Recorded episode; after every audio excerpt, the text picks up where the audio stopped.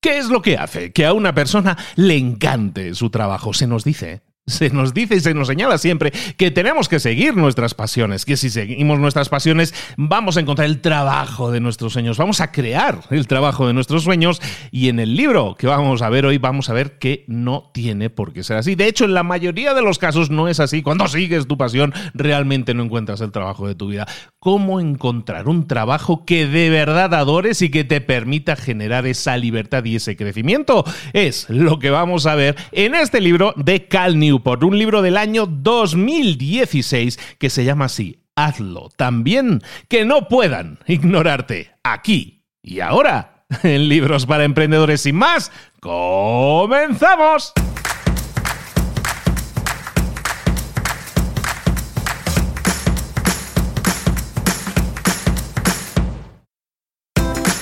Bienvenidos al podcast Libros para Emprendedores para alcanzar el éxito en cualquier negocio que quieras emprender, debes formarte, debes estudiar, aprender para emprender. Y para ello, no hay nada mejor que un libro. En el podcast Libros para Emprendedores te ayudamos de tres maneras. Primero, seleccionando los mejores libros del mercado para ayudarte a emprender, a mejorar en tu emprendimiento. Segundo, te ofrecemos gratis un resumen de los puntos más valiosos explicados en cada libro. Y tercero, te damos finalmente pasos a seguir para poner en práctica todas esas lecciones aprendidas y así poder acortar tu camino hacia el éxito ya sea marketing, ventas, liderazgo, emprendimientos, mentalización, eh, vamos a analizar lo mejor de lo mejor, de los mejores libros del mercado y te lo vamos a dar todo bien masticadito y listo para ser aplicado. Soy Luis Ramos, empresario y emprendedor, y voy a acompañarte, si me lo permites, en este camino. Sin más, comenzamos. Buenas a todos, bienvenidos una semana más a Libros para Emprendedores. Aquí estamos de nuevo con otro análisis, con otro resumen en profundidad de un libro que creo que te va a ayudar mucho, que te va a gustar mucho, por lo menos ha sido muy solicitado. Hicimos una encuesta en Instagram, oye, ¿qué libro queréis que haga próximo? El siguiente libro que quieras que haga puede ser este o este. Y todo el mundo dijo, vamos, en una masacre, masacraron al otro libro. ¿Por qué? Porque todo el mundo quería escuchar el resumen de este libro que vamos a ver ahora. Hazlo también que no puedan ignorarte. So Good They Can't Ignore You, que es un libro publicado en el año 2016 por un señor que se llama Cal Newport, que si te suena de algo el nombre, a lo mejor no, ¿eh? pero si te suena de algo el nombre es porque ya lo hemos visitado, ya lo hemos visitado en un libro anterior conocidísimo que se llama Trabajo Profundo, Deep Work, que, bueno, pues que enseña eso, ¿no? Cómo concentrarse y obtener muchos más resultados con un trabajo mucho más enfocado. En este libro que vamos a ver hoy, eh, hazlo tan bien que no puedan ignorarte. Básicamente partimos de una premisa, que es que muchas veces se nos dice que tenemos que seguir. Para tener un trabajo que realmente disfrutemos, tenemos que hacer solo aquello que nos apasione, seguir nuestra pasión y entonces esa, seguir nuestra pasión, va a crearnos el trabajo que nosotros queremos. Este señor termina la Universidad Clark Newport, termina la universidad, bueno, el postdoctorado, el doctorado de la universidad, y entonces empieza a buscar trabajo. Y te lo explica en, este libro, te explica, yo empecé a buscar trabajo y yo quería ser trabajo, tenía un trabajo de eh, académico, de profesor universitario, ¿no? Para eso había trabajado el doctorado y todo eso. En la época en la que eso sucede, 2008, recesión complicada, era muy difícil conseguir trabajo en el tema universitario. Entonces, el, tipo empieza a poner peticiones para ese perfil de trabajo, porque él había estudiado una cosa muy concreta y quería trabajo de esa cosa muy concreta. Y estaba complicado, ¿no? Entonces empieza a explorar y empieza a ver que otras personas también estaban en esa situación.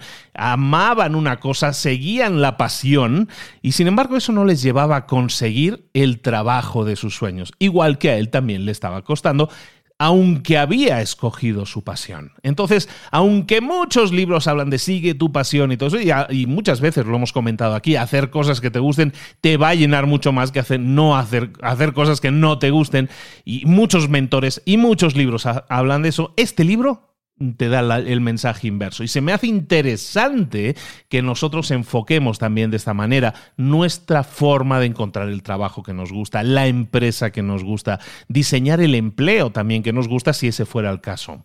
La mejor manera, y esa es la tesis del libro, la mejor manera de amar lo que haces es convertirte en alguien súper habilidoso en eso que haces. Hacerlo tan bien que no puedan ignorarte. Entonces, ese sería el primer paso. Entonces, ofrecer esas habilidades de alto nivel a cambio de un trabajo que te genere, por un lado, autonomía y por otro, te permite impactar, te dé la oportunidad de cambiar el mundo, que haya un impacto eh, en el mundo, que puedas generar un impacto positivo en el mundo. ¿De acuerdo? Es decir, la tesis del libro es esta. Vamos a, vamos a especializarnos y ser tan buenos en lo que hacemos que eso nos permita trabajar con independencia y esa independencia es lo que va a hacer que amemos lo que trabajamos, porque esa independencia nos va a dar libertad y también la oportunidad de poder cambiar el mundo. Entonces, las reglas de hazlo también que no puedan ignorarte son cuatro y es lo que vamos a ver en este resumen.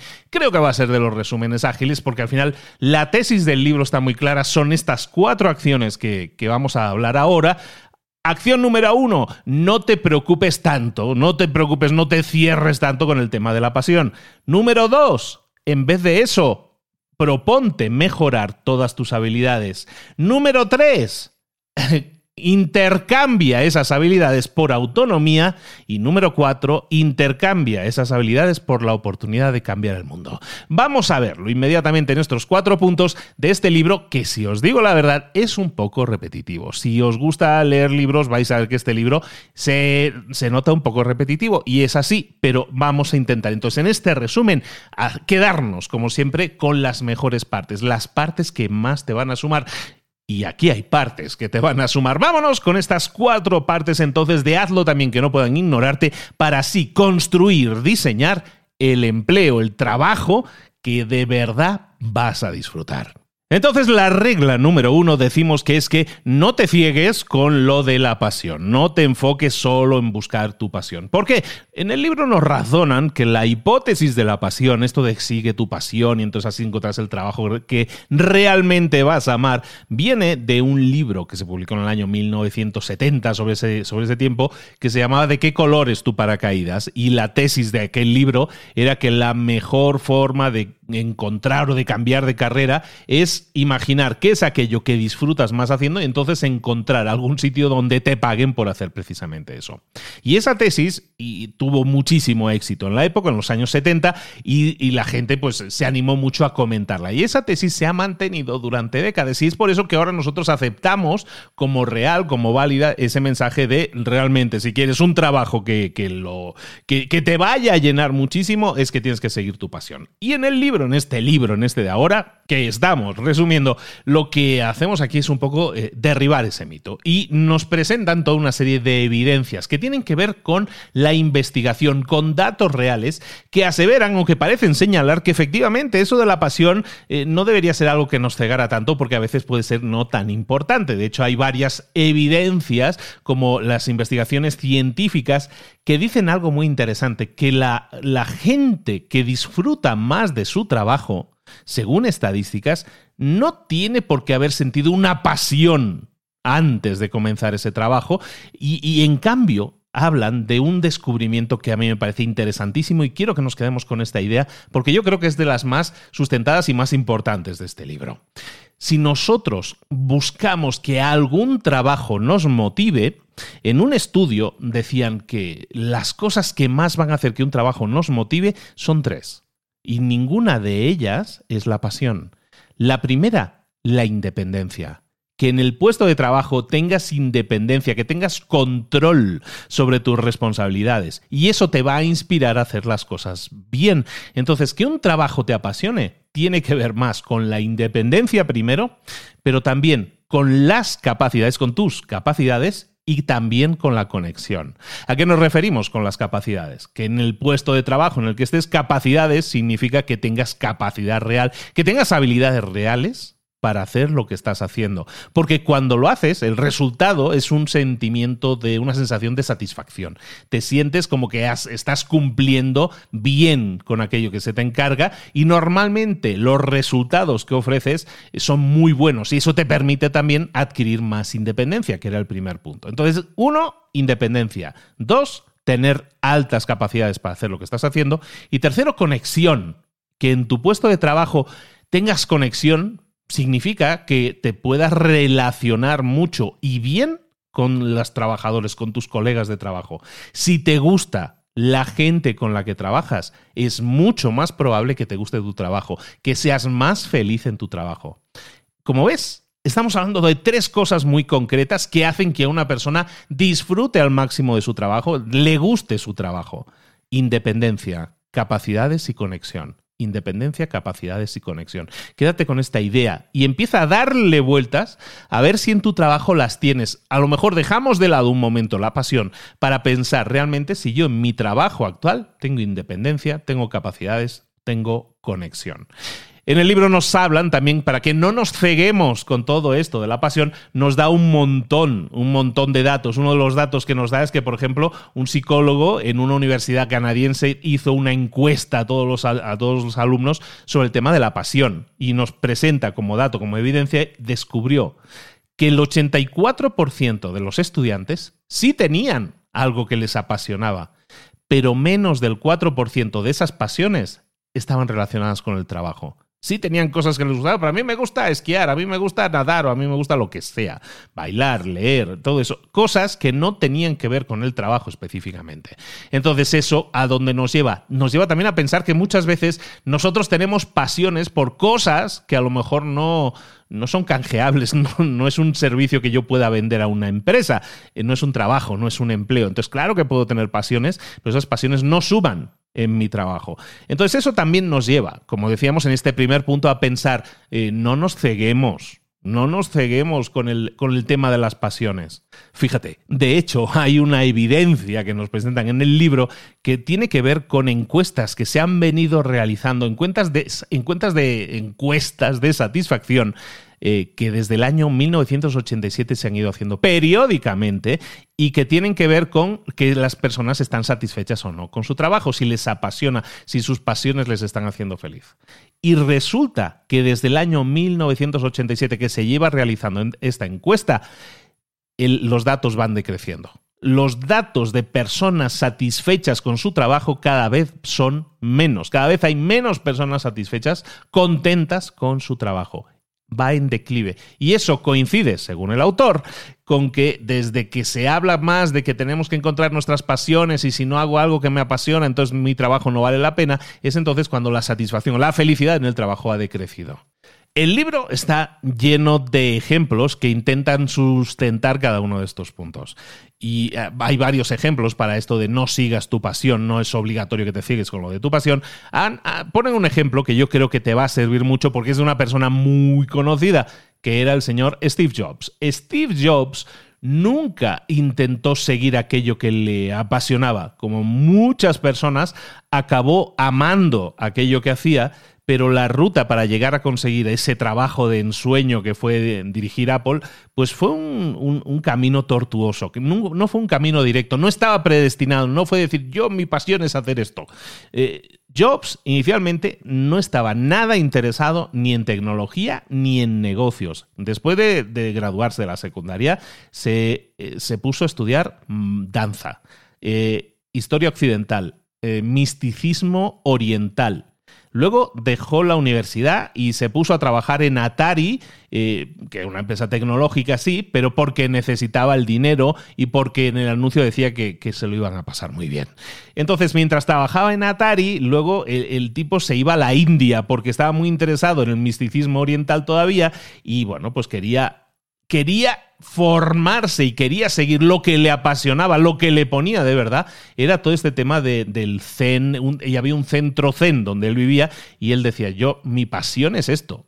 Si Steve Jobs hubiera seguido su pasión, probablemente se hubiera convertido en un profesor de meditación en un, en un centro zen.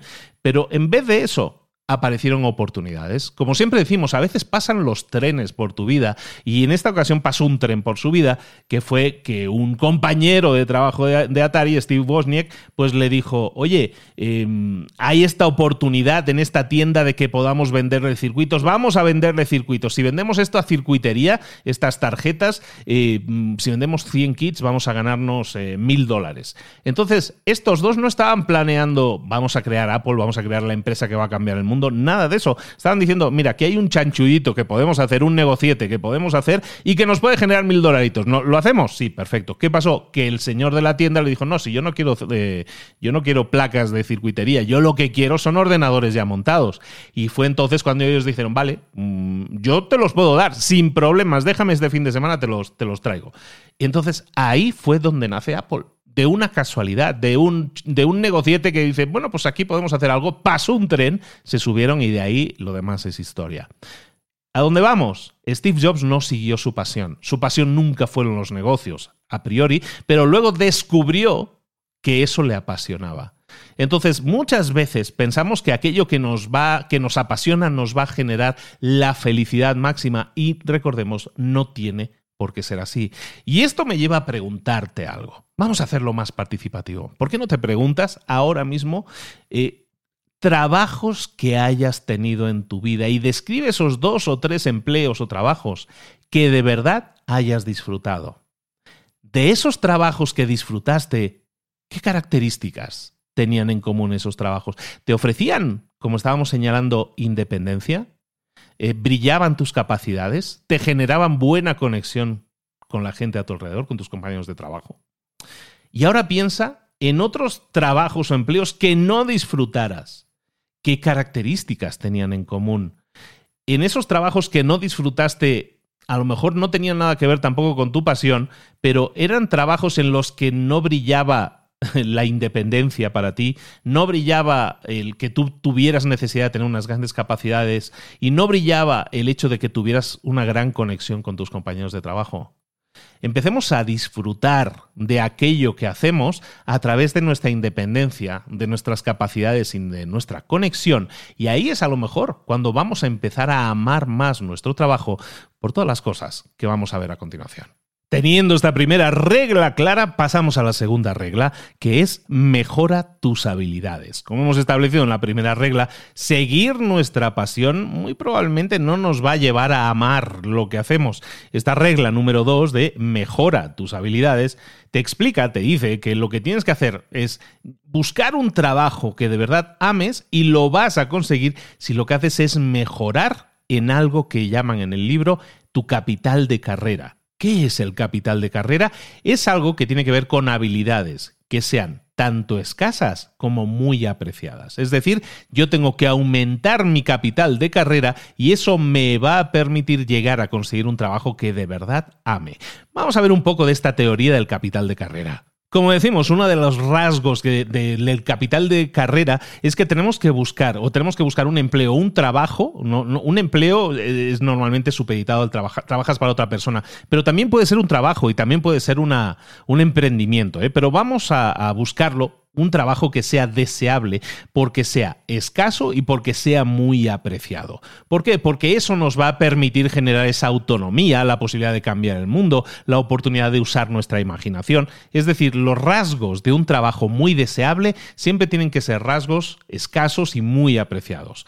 Punto 2 de por qué tenemos que desarrollar este capital de carrera es porque las carreras normalmente están, están sujetas a, a las leyes de la oferta y la demanda.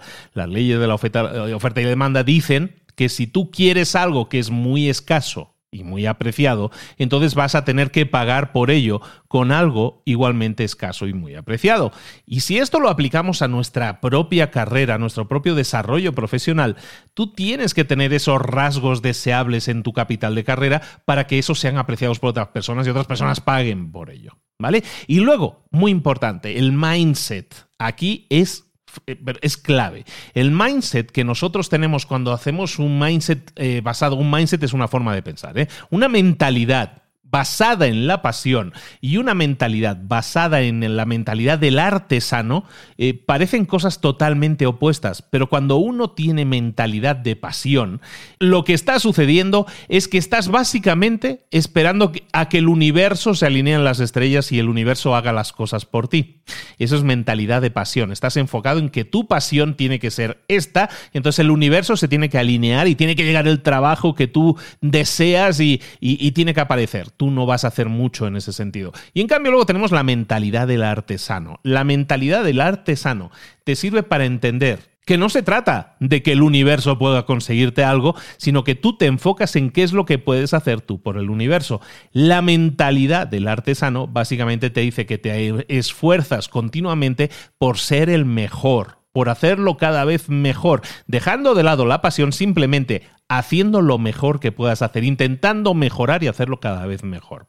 Todos estos puntos que te estoy diciendo tienen que ver con una cosa, el capital de carrera. Es decir, yo tengo que estar construyendo constantemente ese capital de carrera. ¿Por qué? Porque eso me va a dar la oportunidad, si tengo un capital de carrera alto, me va a dar la oportunidad de conseguir el trabajo que de verdad voy a amar, ese trabajo en el que voy a tener esa independencia, en que mis capacidades van a ser muy apreciadas y muy útiles y que además voy a tener una buena relación con mis compañeros. Para eso tengo que trabajar este capital de trabajo que estamos teniendo aquí, que tiene que ver con mentalidad de artesano, con leyes de oferta y demanda y de desarrollar habilidades que son escasas y muy apreciadas. ¿De acuerdo hasta aquí, no? Bueno, entonces, ¿cómo podemos desarrollar ese trabajo en el que vamos a ser tan buenos que no puedan ignorar para hacerlo, tenemos que concentrarnos, como estamos diciendo, en mejorar, en mejorar continuamente. Y eso nos lleva al concepto, que no es de este libro, sino que viene de otro libro también, que se llama el concepto de la práctica deliberada.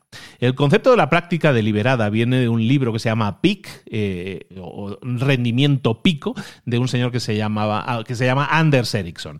Y en este, en este libro se habla de que nosotros tenemos que hacer práctica deliberada. ¿Te suena aquello de las 10.000 horas para conseguir tal? Pues esa de las 10.000 horas viene de Anders Ericsson, de ese libro precisamente. Entonces, básicamente, si yo quiero desarrollar mi capital de carrera, tengo que trabajármelo. ¿Y cómo lo voy a trabajar? Desarrollando, desarrollando la práctica deliberada. ¿Cómo se hace esa práctica deliberada? Entonces, ¿cómo puedo mejorar mi capital de carrera para así ser susceptible de, de pillar el trabajo que realmente disfrute?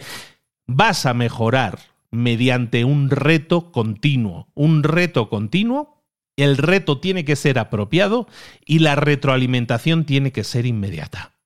El reto apropiado significa que tienes que buscar cosas que realmente te reten, pero que están dentro de tu rango, es decir, que sean alcanzables. No puedes decir, quiero aprender a correr una maratón en un día, porque ese no es un reto apropiado. Pero a lo mejor el primer día puedes decir, hoy quiero correr 300 mm, metros, luego 500, luego 700. Vas, vas subiendo el reto. Pero siempre hay un reto que te está sacando continuamente de tu área de confort. Si esto lo trasladamos a tu carrera, tienes que buscar unas habilidades en las que quieras mejorar y enfocarte en mejorarlas un poco cada día, con un reto apropiado, no un reto de no sé hacerlo y ahora ya sé hacerlo, sino con el reto de voy a ir mejorándolo cada día. Y luego, muy importante, decíamos también que tengas retroalimentación inmediata. Y eso nos lleva a la idea del, concepto del maestro, del coach, del mentor, de una persona que te acompaña en ese camino de mejora y que te dice, hey, eso no está bien. Hey, sube más la, la, cabeza. Hey, baja un poco más la rodilla. Hey, alinea un poco más esto. ¿Para qué? Para que tu mejora sea mucho más rápida.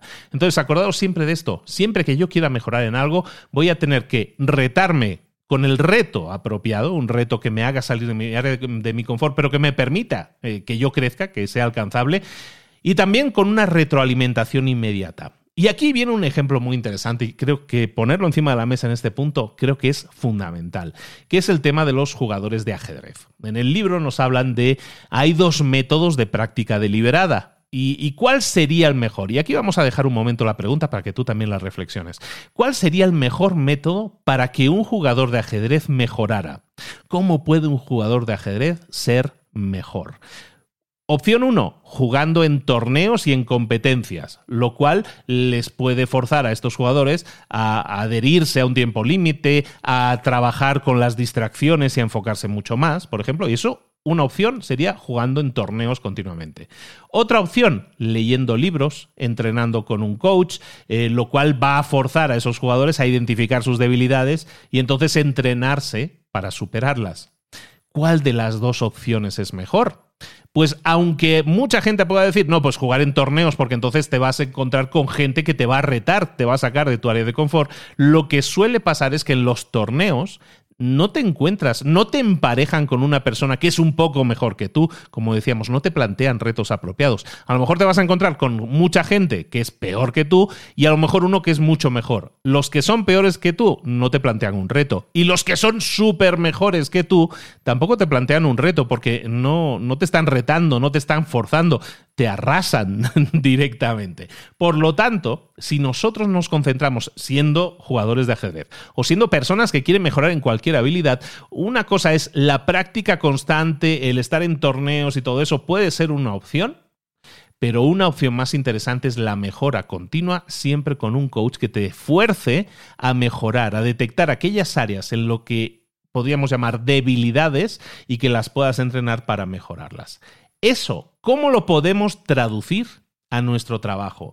Tenemos que buscar desarrollar esa, esa, práctica deliberada en nuestro trabajo. Sí, está claro que tu trabajo no es un trabajo a lo mejor tan creativo como el jugador de ajedrez o tan creativo como un músico.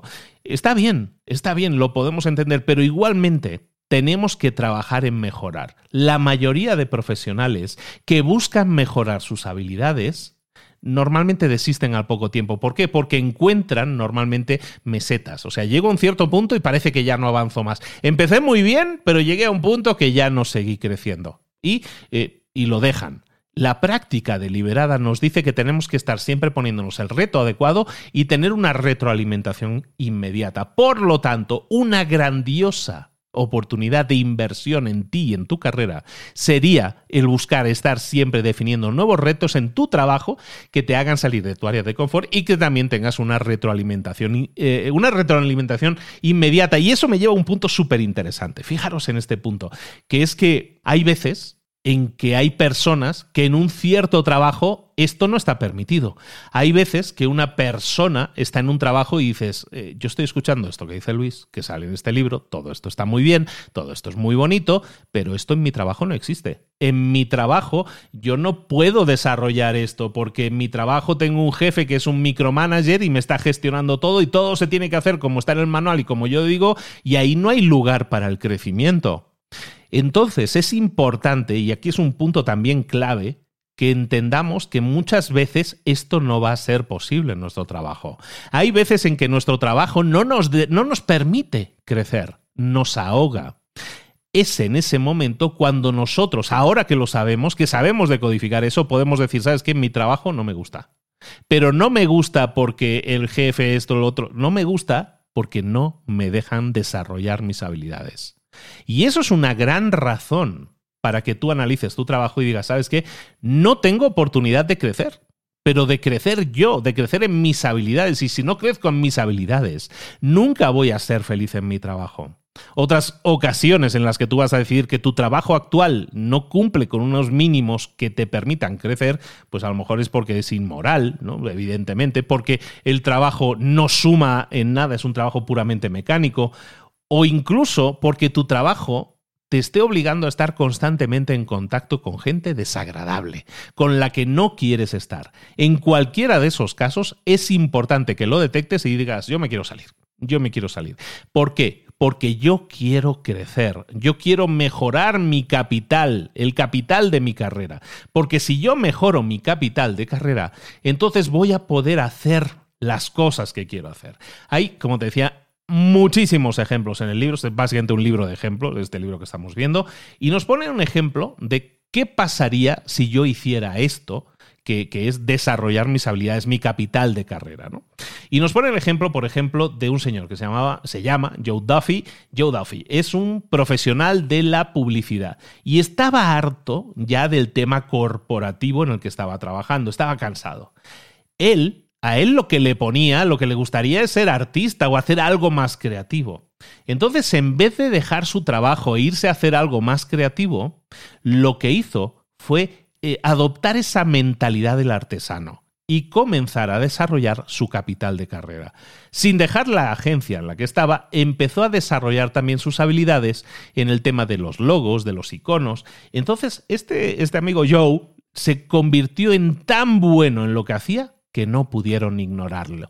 Se convirtió en alguien tan bueno en logos, en branding, que una empresa entonces le ofreció el trabajo de sus sueños. Una empresa en la que iba a dirigir una organización en la que iba a tener autonomía, que era uno de los rasgos que decíamos que hace que la gente disfrute su trabajo, dirigiendo un área de branding y logos. Trabajó en esa empresa durante 20 años, es decir, continuó elevando su capital de carrera, con la práctica deliberada. Fue creciendo, fue siguiendo mejorando cada día un poco en eso. Hasta que llegó un momento, llegó un momento después de esos 20 años en que fundó su propia empresa de marketing, Duffy Partners, que fue súper exitosa. Todo el mundo quería contratarle para que le hiciera el logo este señor porque tenía tanta experiencia, tenía tanta experiencia acumulada que la gente entonces se volvía loca por trabajar con él. Eso que hizo, le hizo generar autonomía y la oportunidad de ser creativo. Es decir, rasgos que, como estábamos diciendo al principio, tienen que ver con que un trabajo te enamore. Joe se retiró, pero probablemente podemos deducir que los tres rasgos que hacen que su trabajo sea disfrutable los consiguió además de esa autonomía y creatividad que estábamos diciendo, su trabajo impactó al mundo. Eso es algo que nosotros tenemos también que revisar en nosotros mismos. La carrera, el capital de carrera sigue creciendo, mi capital de carrera sigue creciendo en la empresa en la que estoy, en el trabajo en el que estoy, dirigiendo la empresa que estoy dirigiendo, que eso también puede ser.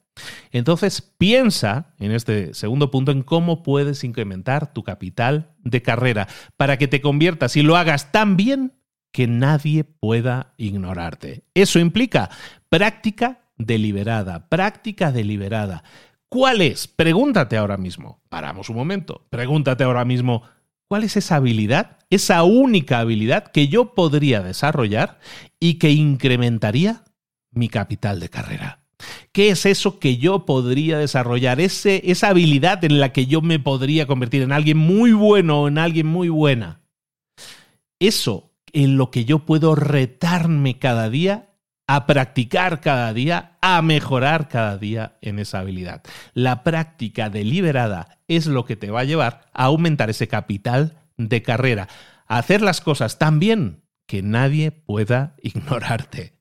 Y eso nos lleva a la tercera regla. La tercera regla es intercambia esas habilidades que tienes, intercambia tus habilidades por autonomía. Es decir, vamos a buscar autonomía. ¿Por qué es tan importante la autonomía? La autonomía es básicamente la habilidad de controlar tu trabajo y cómo desarrollas tu trabajo. Eh, puede tener que ver con cómo agendas las responsabilidades, tu propio espacio de trabajo. La autonomía es un determinante en la felicidad de una persona. Es básicamente el elixir de la felicidad en un trabajo autonomía. La gente que tiene autonomía en su, en su, puesto de trabajo normalmente, por definición, es más feliz y más productiva.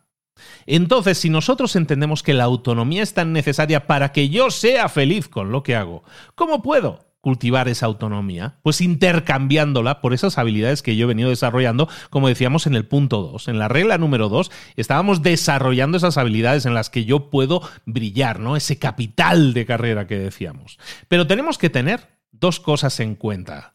¿Cuándo podemos nosotros intercambiar ese capital esas habilidades por autonomía. Imagínate que tú estás en un trabajo, que tú estás en un empleo. ¿En qué momento podría yo intercambiar mi capital de carrera por autonomía, como dice esta ley?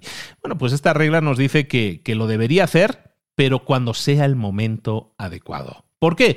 Porque puede que lo intentes, que tú digas, vale, yo quiero más autonomía, jefe mío, yo quiero más autonomía en mi trabajo. ¿Y qué va a resultar de eso? Pues si yo no tengo suficiente capital de carrera, es decir, si yo no he desarrollado mis habilidades y he trabajado como un artesano para cultivarlas, si yo no tengo suficiente capital, mi jefe me va a decir, pues no, no te la doy. ¿Por qué debería dártela?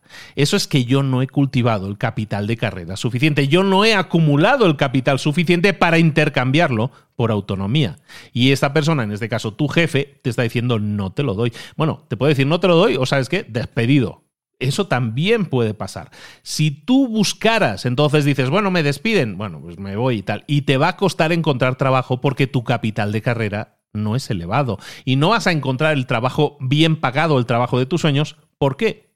Porque no tienes capital de carrera con el que intercambiarlo. Un trabajo que te dé autonomía. Entonces, si no tenemos suficiente capital de carrera, ojito a estos problemas. Mi jefe no me va a dar más autonomía porque no considera que yo me lo haya ganado, que yo me esté intercambiando autonomía por un alto valor para ese jefe.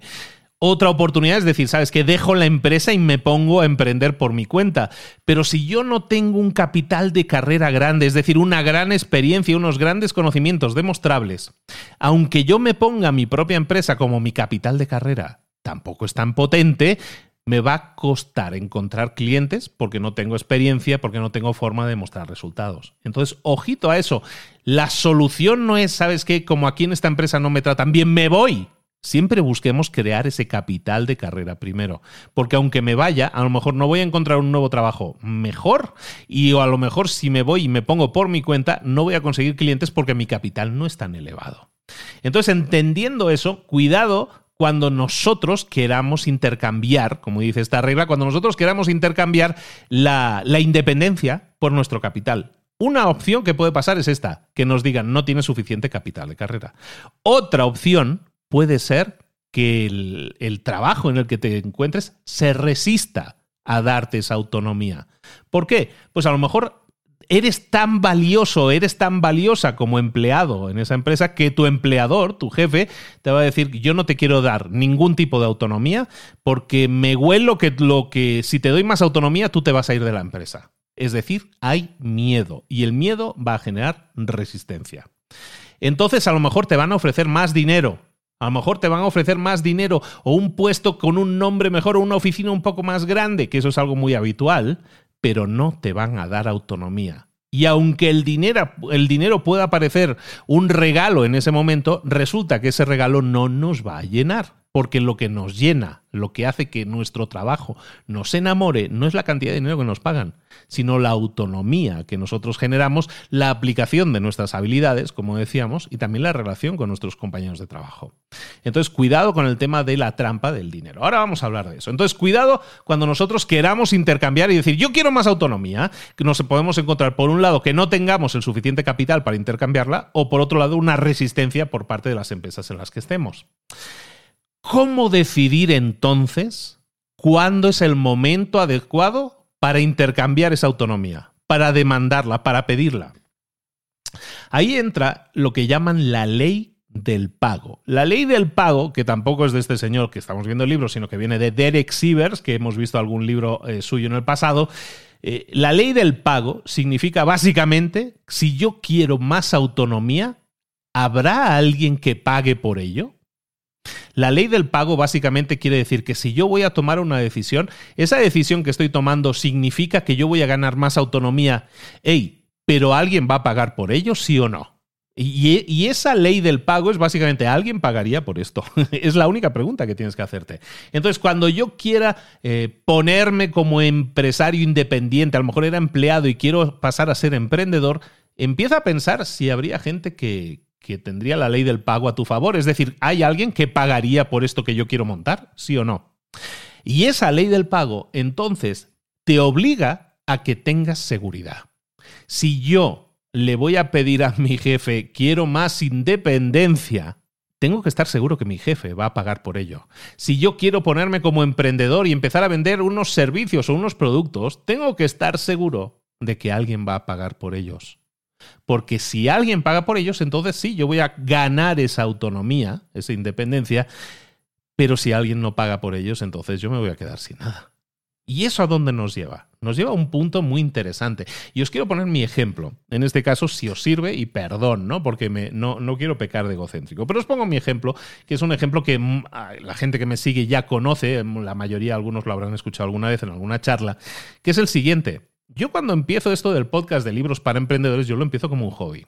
Y esto empieza a crecer y cada vez tengo más audiencia. Y empiezo a crear una plataforma de enseñanza, de cursos, de formación, de charlas y todo esto alrededor del podcast, ¿no? El podcast cultiva mi marca personal y yo empiezo a dar temas que tienen que ver con la docencia porque yo desde los 19 años he dado clases y es algo en lo que me gusta y me siento cómodo y disfruto.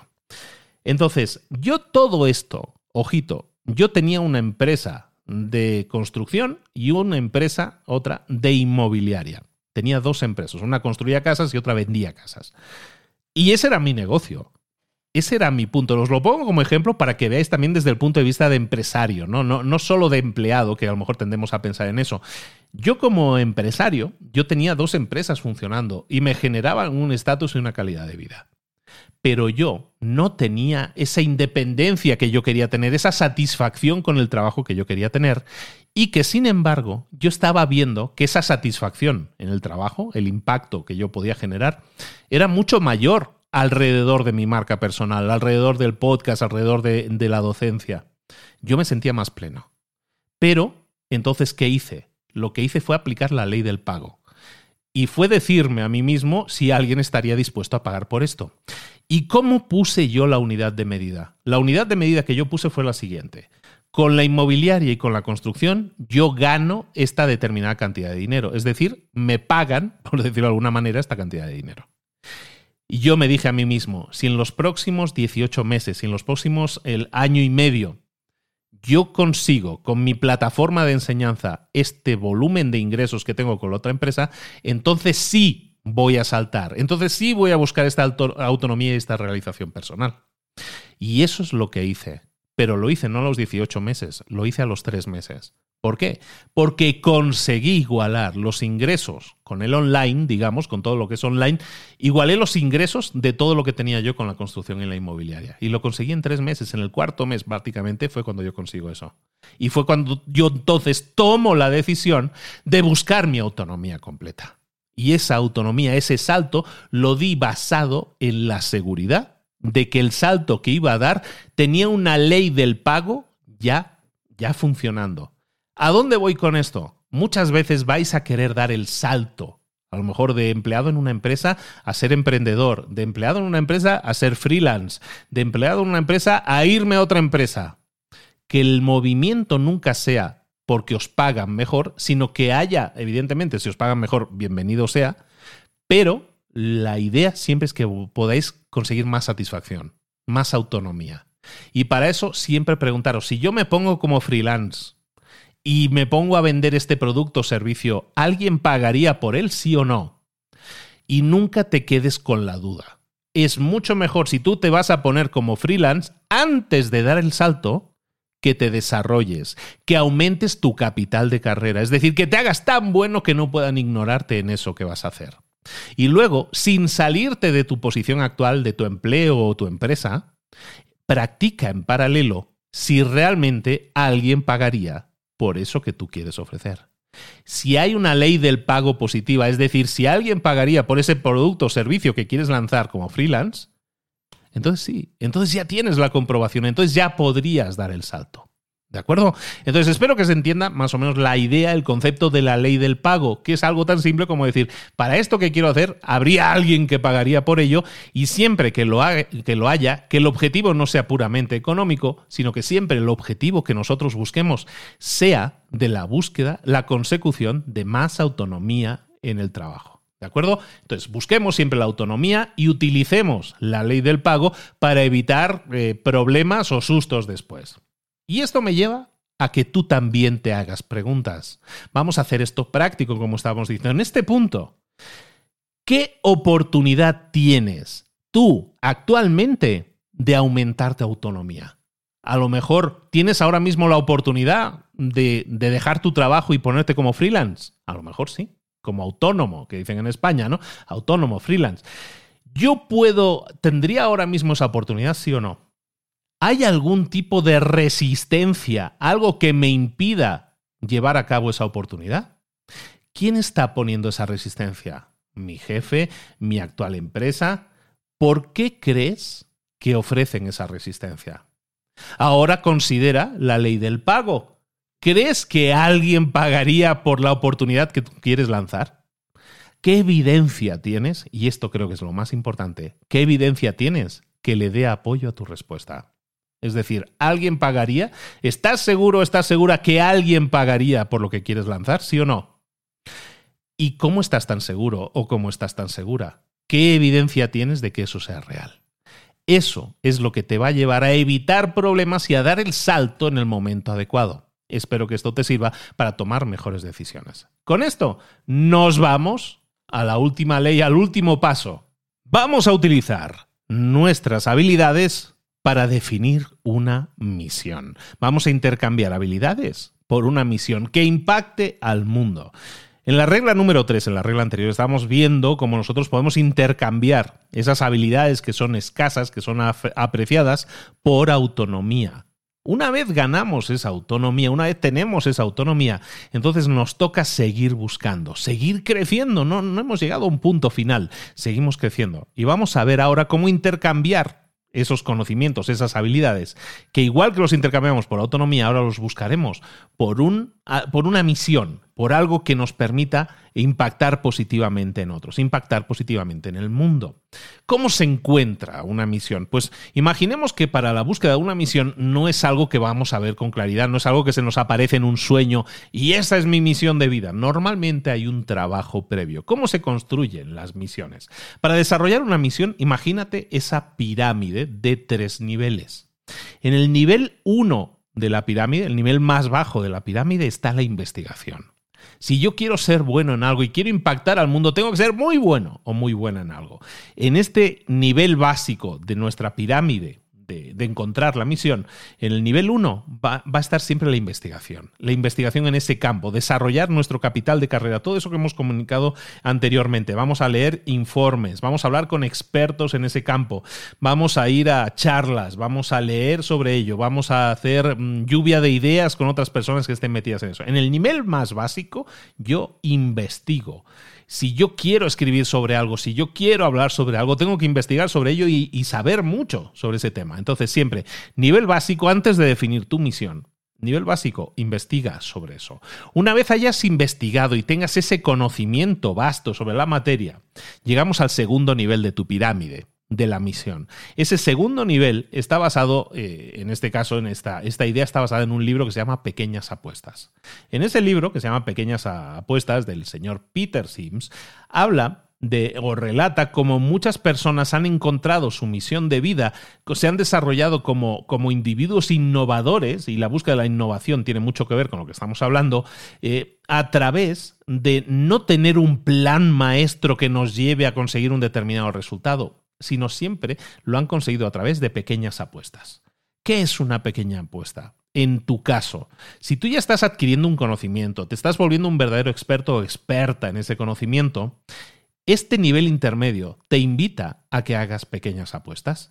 Cada pequeña apuesta te va a dar retroalimentación y te va a decir qué es lo que tienes que hacer a continuación. O a lo mejor vas a hacer pequeñas apuestas, pruebas que te dan como respuesta que ese no es el camino. Y está bien. A través de la, de la, investigación, a través del desarrollo de la investigación que hacíamos en el primer nivel, eso nos va a dar herramientas. Y luego lo que vamos a hacer es hacer pequeñas apuestas, pequeñas pruebas, salir de nuestra área de confort y probar cosas que no haya probado nadie o combinar cosas de una forma que, que sea original o innovadora. La idea de las pequeñas apuestas es que las puedas terminar en menos de 30 días, que te obligue a aprender o desarrollar más una determinada habilidad, que te obligue a crear algo nuevo y que los resultados que genere te sirvan como retroalimentación. Entonces empieza a hacer esas pequeñas apuestas. De esta forma, en menos de 30 días, aprendiendo algo nuevo, desarrollando, creando algo nuevo y analizando el resultado como retroalimentación válida y positiva para mejorarlo. De esta forma es como nosotros vamos a crecer y pasar de este nivel intermedio en la pirámide de nuestra misión al nivel superior. Después de todas estas pequeñas apuestas, habrá apuestas que no hayan funcionado y habrá pequeñas apuestas que sí hayan funcionado. Y es a esas a las que nos vamos a agarrar para llegar al nivel final de nuestra definición de la misión de vida. A través de la acumulación de experiencia, a través de la acumulación de pequeñas apuestas y pequeños resultados, va a llegar un punto en que podamos definir, vale, con toda esta información, con toda esta experiencia adquirida, es decir, conocimientos más experiencia, que estaban en los dos niveles más bajos de la pirámide. Entonces ahora sí, ya tengo claro qué es lo que quiero hacer. Con mis conocimientos y mi experiencia, quiero conseguir que determinada cosa suceda para determinado grupo de personas. Esa definición de la misión que vas a intentar. Es una misión que es próxima a ti, que sientes que te mueve, que es algo que probablemente vas a ir modificando con el tiempo porque cada vez tienes más capital de carrera y cada vez tienes más correcciones a esa misión de vida, pero es una misión que en este momento que tienes conocimientos y tienes experiencia, puedes definir como yo quiero ayudar a determinadas personas a conseguir determinado resultado. O quiero que con todas estas herramientas que yo tengo, que son mis activos, quiero que otras personas consigan determinado resultado. O conseguir impactar a este mercado de esta forma. O conseguir que empresas de estas características consigan este resultado positivo diferente. Una misión que impacte al mundo que suena así como algo muy, muy evocador, en realidad es una misión que ayude a otras personas, que impacte positivamente a otras personas, a grupos de personas. Eso es una misión. Y entonces, si tú en tu trabajo consigues eso, consigues generar esos conocimientos acumulados, más la experiencia acumulada, más la definición de una misión poderosa, entonces vas a amar el trabajo que haces y vas a decir que tu trabajo te apasiona y la pasión no tuvo nada que ver con ello, sino que fue una construcción constante, con ese perfil de trabajo de artesano, con esa mentalidad de artesano, a cómo has llegado a conseguir unos determinados resultados. Y esos resultados es que vas a ser tan bueno en lo que haces, tan buena en lo que haces, que nadie, nadie puede ignorarte. Hasta aquí el resumen de tan bueno que no puedan eh, ignorarte, de hacer las cosas, hacerlo también que no puedan ignorarte en la versión en español, que es el libro de Cal Newport que hemos traído hoy para ti. Como te digo, estas son las ideas básicas. Este resumen no reemplaza el libro. Si esto ha sintonizado contigo, ha sonado alguna campanilla allí y decir, pues yo no soy muy feliz con lo que hago, pues a lo mejor te conviene repasar este libro, comprártelo, hacer las cosas tan bien que no puedan ignorarte, lo que busca es ser un manifiesto que te motive a cambiar cosas para conseguir realmente un trabajo que amas, una empresa que amas, una misión de vida también que ames con autonomía, que se aproveche de tus habilidades al máximo y también que te permita rodearte de gente que te nutra, que te sume y con la que disfrutes estar hasta donde sabemos. Vida tenemos solo una. Y nos pasamos la mayor parte de nuestra vida en lo profesional. Es decir, pasamos más horas trabajando en el trabajo que haciendo cualquier otra cosa en nuestra vida. ¿Cómo no buscar ser tan bueno en algo que no puedan ignorarme? ¿Cómo no buscar amar el trabajo que hago si me voy a pasarla más de la mitad de mi vida probablemente haciéndolo? Vale la pena darse una pausa, reflexionar sobre esto y ver si estamos en el camino adecuado para decir, me, me flipa mi trabajo, amo mi trabajo, adoro mi trabajo, o ver si no soy capaz de decir eso y si tengo que cambiar cosas. Libro Año 2016, Cal Newport lo escribe, recordar el de Trabajo Profundo, Trabajo Profundo también lo tenéis resumido en libros para emprendedores, así como otros cientos de libros ya que tienes a tu alcance en este humilde podcast que ya llevamos seis añitos aquí trabajando contigo, libros para emprendedores. Recuerda también que tenemos un segundo podcast que lo está rompiendo de una forma pero una forma muy loca. Se llama Mentor 360. Nunca te, nunca te hablo de Mentor 360. Estamos terminando una temporada esencial en Mentor 360. Es un programa que se emite de lunes a domingo. Búscalo, donde estés escuchando esto, busca Mentor 360, así todo junto. Y te vas a dar cuenta de qué trabajo hay detrás con una selección de 20 mentores que todos los días estamos creando contenidos para ti. Y ojito, si no estás suscrito, si no estás suscrita, yo que, yo que tú me suscribiría porque se aproxima un cierre de temporada que vamos a hacer con un evento único, con mentores de un nivel que nunca se ha visto en España ni en español.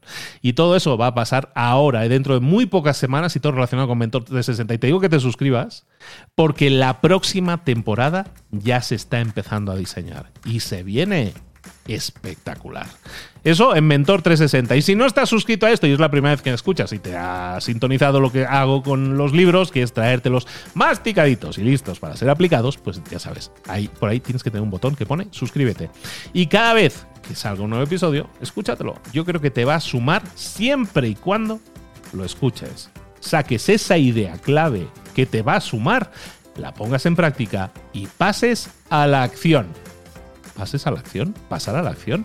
¿De qué me suena esa frase? Ah, me suena porque este, este jueves, también aquí en Libros para Emprendedores, tienes una sección que se llama Pasa a la acción, que es un libro, sacadas las ideas claves para que tú pongas en práctica y pases a la acción de un libro.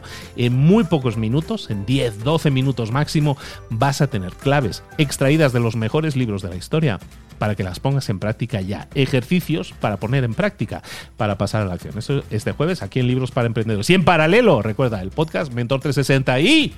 Y ojito, porque en octubre vienen más cosas nuevas también. Bueno, no te digo mucho más. Ya vamos, vamos, a, vamos avisando de que vienen cosas nuevas. Espero que todo eso te guste. El mundo, la plataforma Libros para Emprendedores sigue creciendo siempre para que busquemos que tengas una mejor empresa con libros para emprendedores, para que tengas una mejor marca. Vamos a ver en octubre con qué. Y también para que tengas una mejor versión de ti, un mejor tú. También tenemos un podcast para ello que es Mentor 360, siempre construyendo herramientas que te ayuden a superarte en lo personal y en lo profesional. Ya me retiro. Hasta el jueves que nos vemos con un la acción y hasta el próximo lunes que nos vemos con un nuevo resumen de un nuevo libro en Libros para Emprendedores. Un abrazo. Hasta luego.